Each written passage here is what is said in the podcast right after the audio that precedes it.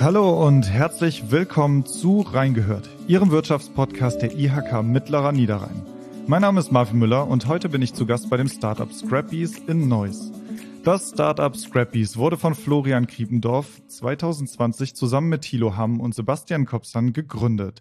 Seitdem wächst das Unternehmen kontinuierlich. Wie ein Diplom-Ingenieur, Softwareentwickler und Rechtsanwalt auf die Idee gekommen sind, einen nach eigenen Aussagen rollenden Schrottplatz zu gründen, wie die Schrottbienen arbeiten und was sie noch vorhaben, erzählt Mitgründer Florian Kriependorf, der mir gerade gegenüber sitzt. Hallo Florian. Hallo Marvin.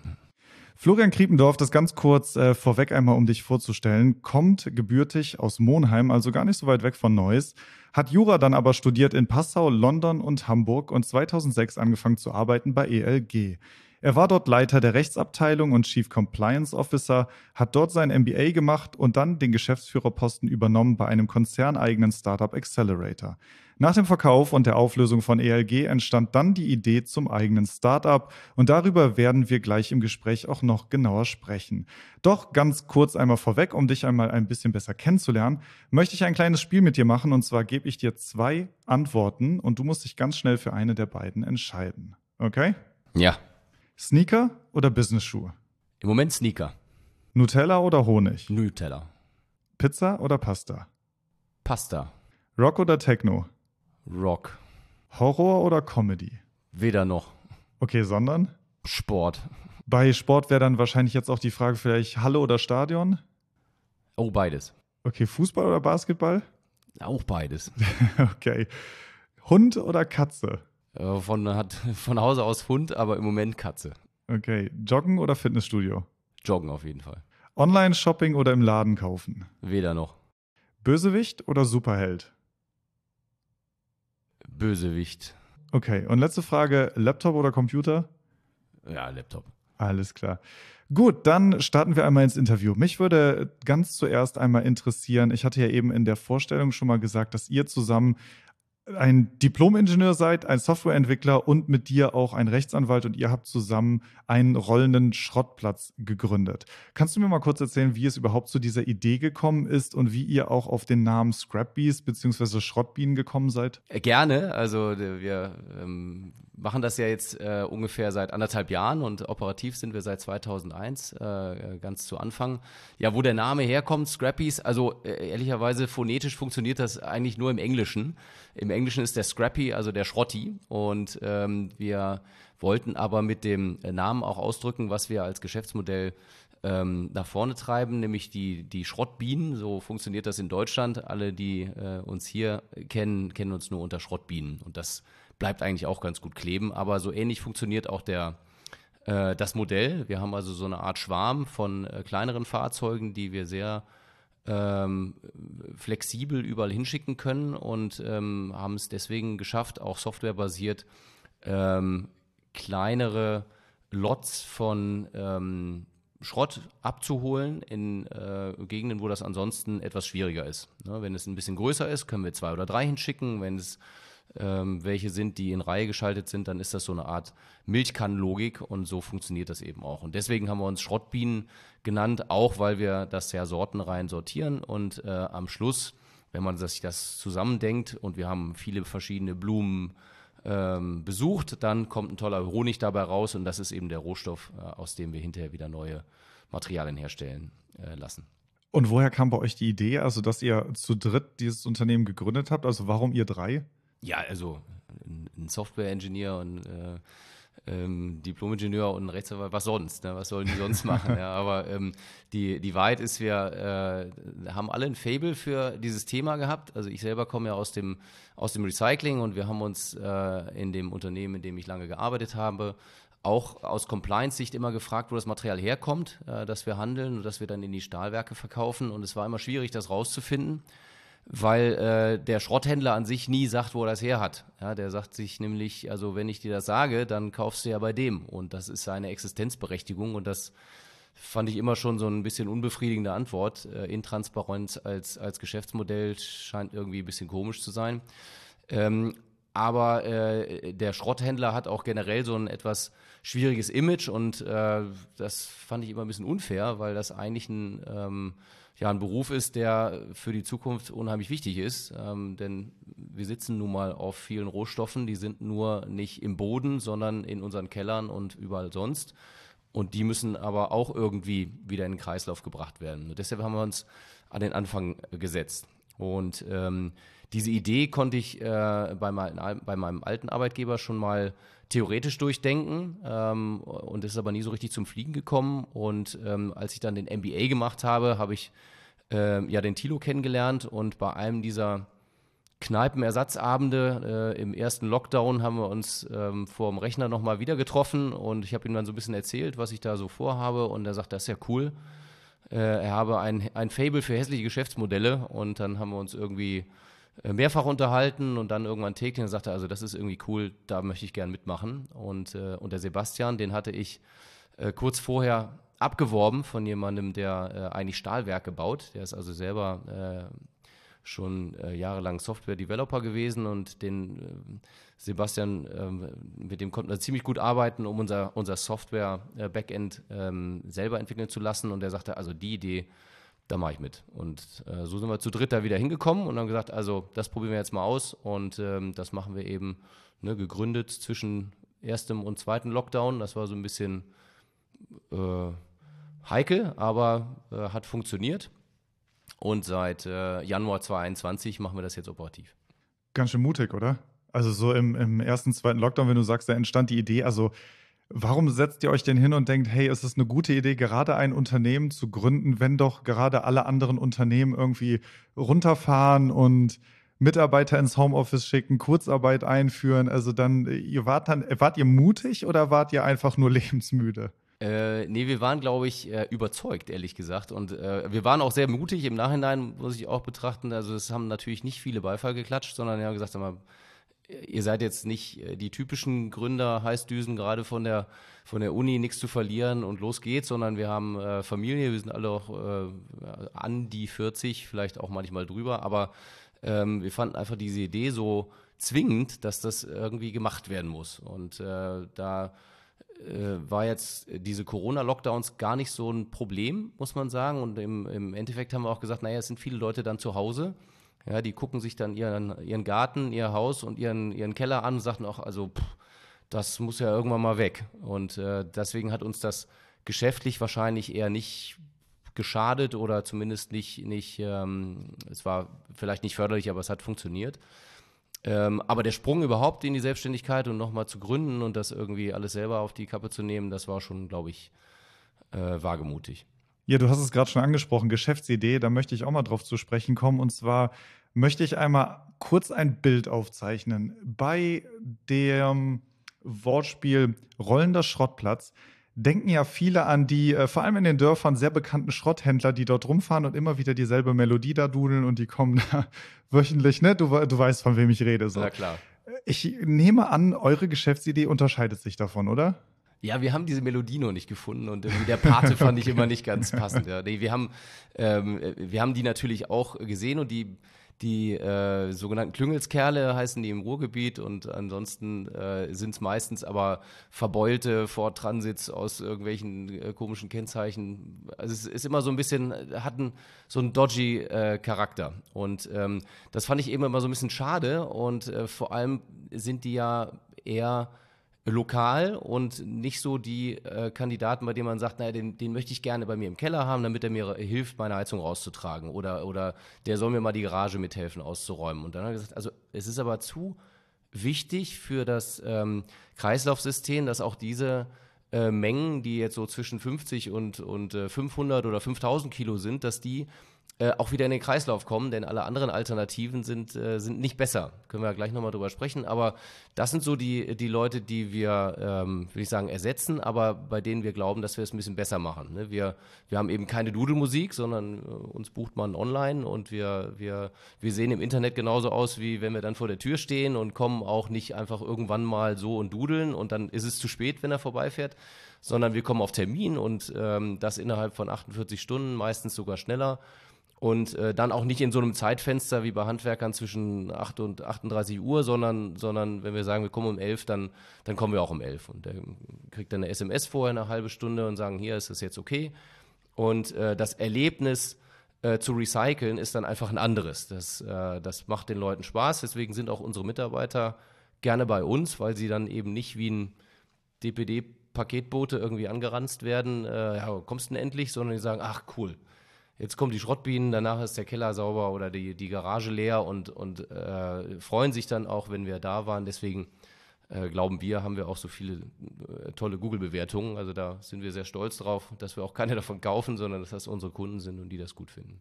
Ich will noch mal kurz das Thema Corona ansprechen, ohne darauf jetzt groß rumzureiten, weil ich glaube, das haben wir in den, in den letzten Monaten und Jahren genug getan. Aber du hast eben selber angesprochen, es gab gerade zu Anfang diese Baumarktwelle, sag ich mal. Ne? Also Leute haben viel im Garten gearbeitet, viel verändert, auch drin, ne? viel Inneneinrichtung über Arbeit geändert. Hat euch das dann geholfen? Also war Corona jetzt unabhängig davon, ne, dass es natürlich eine, eine äh, schlimme Pandemie war, aber hat für euer Geschäft euch das geholfen, dass die Leute eben schon viel zu Hause Zeit verbracht haben? Ja, man verliert manchmal so die, die Perspektive. Man weiß ja schon gar nicht mehr, wie es früher war. Ja? Aber ähm, äh, als es äh, gerade losging, waren wir wahrscheinlich noch zu klein. Da hatten wir nur drei Fahrzeuge und haben das noch so ein bisschen uns selber ausprobiert. Da sind Thilo, Sebastian und ich noch selbst gefahren. Ähm, aber äh, wir haben schon den Eindruck, dass die Leute dann ein bisschen besser hinschauen und sagen, also pff, das, das liegt jetzt hier seit einem halben Jahr rum äh, und dann wird man schon auf, äh, kannst du das nicht mal wegräumen? Und ähm, diesen Impetus braucht es manchmal, äh, um dann äh, bei uns ein Online-Formular auszufüllen oder kurz zu, anzurufen. Und, und trotzdem äh, hat das, glaube ich, äh, ist, das, ist das wiederkehrend. Ja, das ist ähm, nicht unbedingt Corona-spezifisch, das mag irgendwie nochmal dazu beigetragen haben, aber was auf jeden Fall ein Effekt ist, glaube ich, ist dieses äh, dieser Convenience-Gedanke, dass man sagt, naja, ich will gar nicht rausgehen, um mir eine Pizza zu holen, die, das liefert mir jemand. Ne, ich will auch nicht irgendwo hinfahren zum, zum Recyclinghof, sondern da, ich rufe jetzt jemanden an und der macht das für mich. Dann ist das weg. Und ähm, gleichzeitig war das ja so eine Art Luxus, ja, dass die Leute irgendwie dann angestanden haben beim, beim Recyclinghof und, äh, und haben da alles ausgeräumt. Aber der Trend, ähm, dass alles immer einfacher und on demand äh, funktioniert, den sehen wir schon. Und das ist wahrscheinlich ein Effekt, der auch anhält. Wie war das denn für dich gerade äh, zu Anfang? Du hast ja in Passau, London, Hamburg studiert, hast deinen MBA gemacht, hast an verschiedenen Orten Deutschlands gearbeitet. Und ich würde mal sagen, du hast ja vorher schon eine, also nicht nur äh, Uni-Karriere, also mit deinem Abschluss gemacht, sondern auch eine Unternehmenskarriere. Und dann auf einmal sitzt du in einem Wagen und fährst zu Leuten vielleicht die Blechverkleidung von einem Gartenhaus abholen. So, wie war das für dich? Gab es für dich diesen Moment, wo du gesagt hast, hey, was mache ich hier eigentlich? Oder ja, den gibt es schon, äh, äh, schon häufiger, aber ich finde sowas toll. Also ich äh, dieses, äh, das ist in der Tat ein kompletter Gegenentwurf zum, zum äh, Prüfen eines Unternehmensverkaufs oder sowas. Ne? Das ist natürlich alles sehr, äh, sehr theoretisch, auch wenn man dann selber verhandelt und so. Oder, das, das ist dann schon aufregend, aber ich finde das das Sehen der eigenen Ergebnisse der Arbeit direkt und auch die Rückmeldung vom Kunden direkt und sagen, ach Mensch, das ist aber cool und dann kommt jemand und der will einem dann noch irgendwie 10 Euro zustecken und sagt, nein, das, lass mal das stecken, das ist unser, unser Geschäft und wir, wir machen das gerne. Das ist unheimlich ähm, befriedigend. Also ich äh, fand das super und deswegen machen wir das auch häufig, dass wir nochmal mitfahren, nicht nur, weil wir unsere äh, Mitarbeiter kennenlernen wollen und gucken, dass wir immer äh, wissen, wie es läuft, sondern das erdet total. Ne, wir haben große Pläne und wir, wir arbeiten viel mit, mit Zahlen zusammen und sagen, okay, wo, wie viel Tonnen können wir dann irgendwie ins Stahlwerk liefern oder zum Schrottplatz oder so, aber äh, dass das eigentlich alles mit der Hand passieren muss und äh, irgendjemand das auch ins Auto schaffen, sortieren, wiegen und dann äh, wieder irgendwo anders hinschaffen muss, das vergisst man manchmal. Und wenn man so eine äh, so eine 250 Kilo Heizung mal aus dem Keller gehievt hat, also das äh, das ist eine Erfahrung, ja, das ja. ist schon, schon gut und äh, wir, wir spüren auch so ein bisschen äh, anerkennendes Nicken dann von unseren Mitarbeitern, die sagen, oh, na, also wenn der kommt, dann packt der richtig mit an und das hilft auch. Also wir gucken nicht nur blöd zu.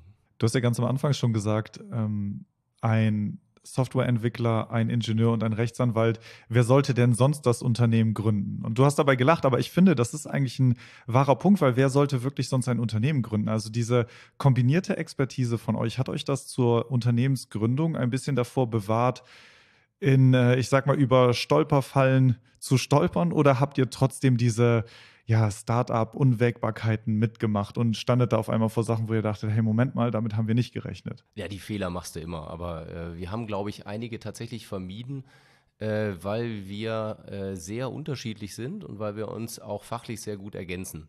Ähm, aber auch so von der Persönlichkeit, also äh, der eine ist vielleicht ein bisschen impulsiver und äh, der andere hat den Beinamen äh, McLookahead, ja, der guckt dann immer ein bisschen weiter nach vorne und der der dritte sagt dann, naja, überlegt dreimal und sagt dann aber, nee, besser ist, wenn wir so machen. Und diese Mischung ist schon, äh, schon sehr heilsam und ähm, beim Gründen eines Unternehmens mit zwei Leuten zusammen ist das, will ich sagen, wie eine Ehe, aber man, man, ähm, man ruckelt sich auch so ein bisschen zurecht und, äh, und wächst auch aneinander. Und das ist eigentlich eine, äh, eine coole Sache wenn man jetzt nur seinesgleichen hätte, also mit drei Juristen hätte ich das auf gar keinen Fall gemacht. ähm, aber äh, das, das wäre auch dann ein anderes mhm. Unternehmen geworden. Und, äh, und so ist das wirklich, ne, der eine hat immer im Blick, wie, wie muss ich das eigentlich dann in, in Code umwandeln? Was muss eigentlich dieses Instrument, wie muss die Software aussehen? Und der, der Tilo beispielsweise äh, schaut sehr viel auf die, auf die Kundensicht. Ne? Was, was gefällt dem Handwerker? Wie, wie, was hat er eigentlich für ein Problem? Und das habe ich auch lernen müssen, dass ich nicht irgendwie alles äh, sagte, ja, das äh, weiß ich alles schon aus, aus Recycling-Sicht. Ja, der Schrottplatz will dies und das und jenes und der Stahlwerk braucht das. Das ist eigentlich dann eher zweitrangig und äh, wenn zwei verschiedene Perspektiven einnehmen, bringt einen das unheimlich weiter. Jetzt bewegt ihr euch natürlich in einer Branche, auf die im Moment sehr viele Augen gerichtet sind. Also wenn man an das Thema Nachhaltigkeit denkt, da gucken natürlich jetzt sehr, sehr viele auf äh, Schrott und Abfall, wie das Ganze recycelt oder entsorgt wird.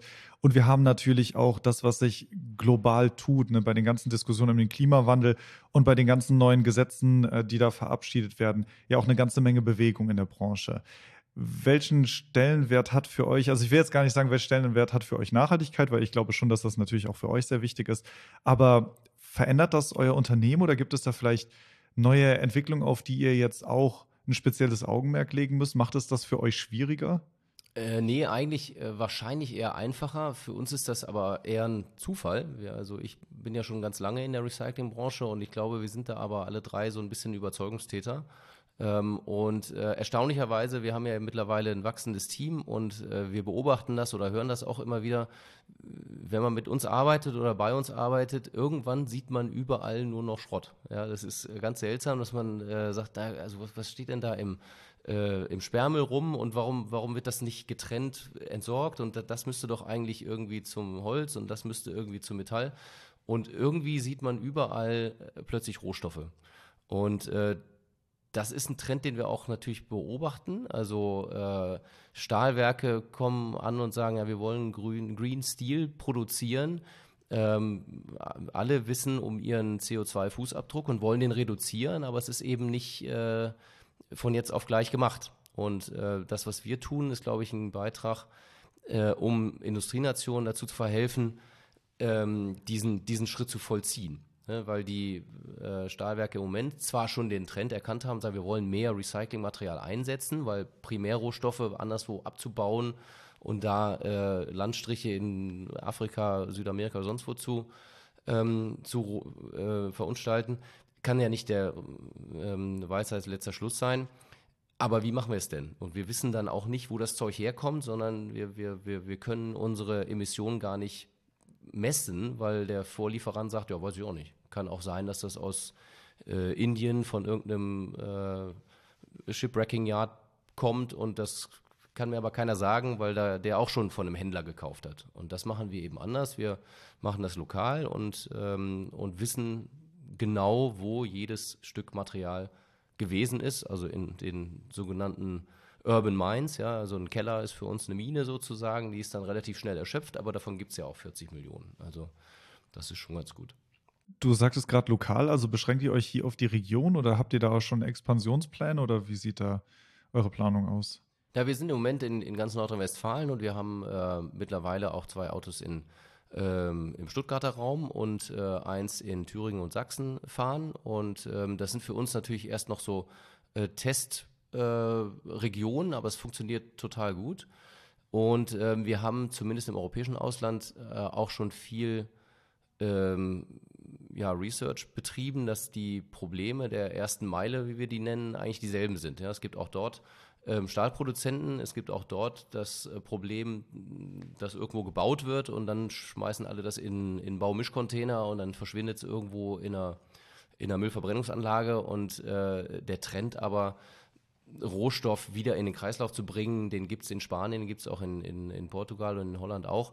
Ähm, wir glauben also, dass es äh, zumindest in größeren Ballungszentren genauso funktioniert wie bei uns, aber das ist natürlich noch ein eine Hypothese, die wir jetzt relativ bald versuchen zu testen. Also unsere Pläne sind groß. Wir glauben sogar, dass das auch ähm, über Ozeane hinweg ähm, spannend sein kann. USA ist natürlich ein etwas anderes Pflaster, da sind die Wege größer und Asien, da sprachen wir eben kurz vorher drüber, ist natürlich hoch äh, ähm, komprimiert, was die Einwohnerzahlen angeht und da ist aber das Bewusstsein noch ein bisschen anders als in als in Deutschland, aber auch in Japan und ähm, anderswo gibt es diesen Trend, äh, Rohstoffe nicht einfach irgendwie auf die Straße zu werfen, sondern eben irgendwie wieder einer Verwendung zuzuführen, immer mehr.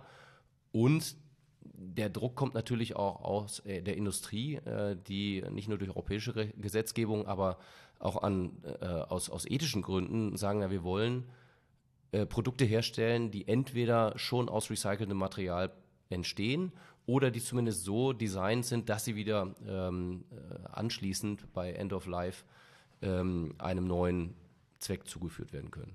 Ich habe bei euch auf der Webseite gelesen, dass ihr ja keinen Elektroschrott Schrott abholen dürft. Jetzt haben wir natürlich äh, bei der derzeitigen Entwicklung, also wenn ich alleine an Elektroautos denke, also viel Metall, was eigentlich ins Metallrecycling könnte, aber gar nicht mehr ohne Batterien gedacht werden kann. Ist das für euch ein Problem oder stellt ihr euch darauf ein? Siehst du da irgendwie eine Zukunft auch für euch? Äh, nee, da sehen wir schon auch eine Zukunft. Das ist, äh, das hat regulatorische Gründe, dass die ähm, äh, Elektrogeräte eigentlich wahrscheinlich sogar sinnvollerweise erstmal zum Problem derer gemacht worden sind, die sie in Verkehr bringen oder herstellen. Das heißt, der Hersteller von einem äh, CD-Player oder was immer da irgendwie alt ist, ist eigentlich verpflichtet, den zurückzunehmen. Problem ist natürlich, dass die nicht die Expertise haben wie die Schrottindustrie ähm, und die Logistik, das zu tun, aber ähm, auch das lässt sich lösen.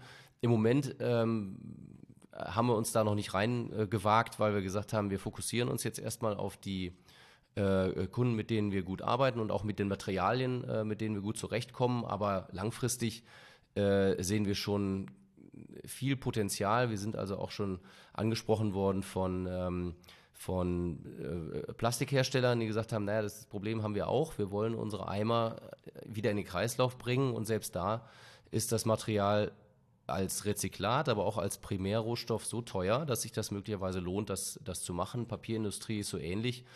Und ähm, die bisherigen Lösungen sind da eben nicht, äh, nicht perfekt. Und ich glaube, da schließen wir eine Lücke und ähm, glauben eben, dass da auch äh, noch viel Potenzial weiter ähm, neben Metall ist. Ihr engagiert euch ja auch bei Umweltschutzprojekten.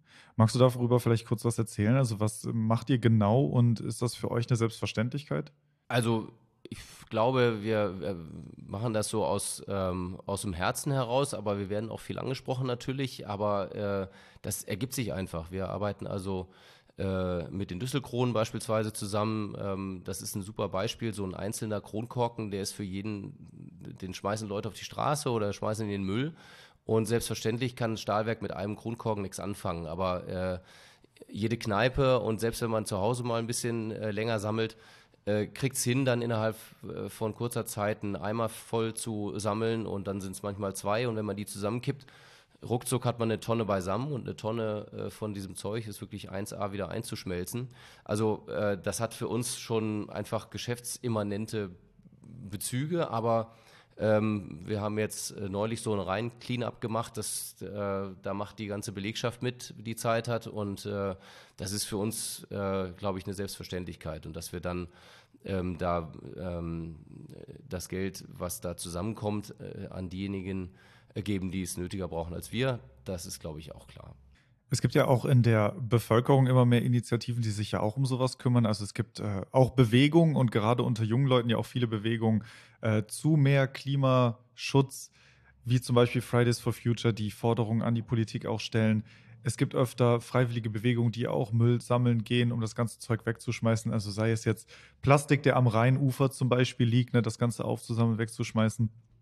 Äh, siehst du das positiv, dass da so viel aus der Bevölkerung kommt oder siehst du das eher so, dass sowas entsteht, weil zu wenig aus der Politik kommt? Ähm, ich sehe das zwar positiv, ich glaube aber, dass das nicht, ähm, dass das nicht ausreicht. Also das ist ein, ähm, das ist ein Bewusstsein, was immer größer wird und das ist auch gut so. Und ich glaube, auch wenn äh, die äh, Politik sich noch nicht ähm, sagen wir, von sich aus bewegen will, das nimmt sie schon wahr und ähm, auch da ist die Politik getrieben, weil sie sagen, naja, also wenn wir wiedergewählt werden wollen und ähm, das breite Publikum, das dafür verantwortlich ist, ähm, verlangt danach, dann sollten wir uns dafür auch Lösungen äh, überlegen.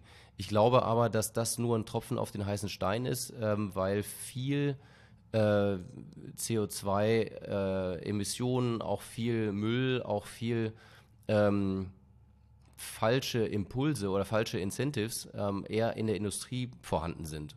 Und äh, da bewegt man sich im Wesentlichen nur, wenn es ums Geld geht oder wenn es um, äh, um die Zukunftsausrichtung geht. Und ähm, es gibt wahrscheinlich schon so ein paar ähm, CEOs draußen, die sagen, ich, ich mache das aus Überzeugung, aber am Ende ähm, ist dieser Gedanke, ich habe ein Unternehmen, ich muss das auch profitabel gestalten und das soll ich in die Zukunft führen das funktioniert nur, wenn diese Zukunft auch sich lohnt. Und ähm, diesen Eindruck haben wir aber, also sei es ThyssenKrupp, sei es andere, die, die sagen, wir wollen ähm, uns hervortun, dadurch, dass wir besonders äh, CO2 bewusst produzieren oder, oder sourcen, ähm, wo wir wissen, wo es herkommt.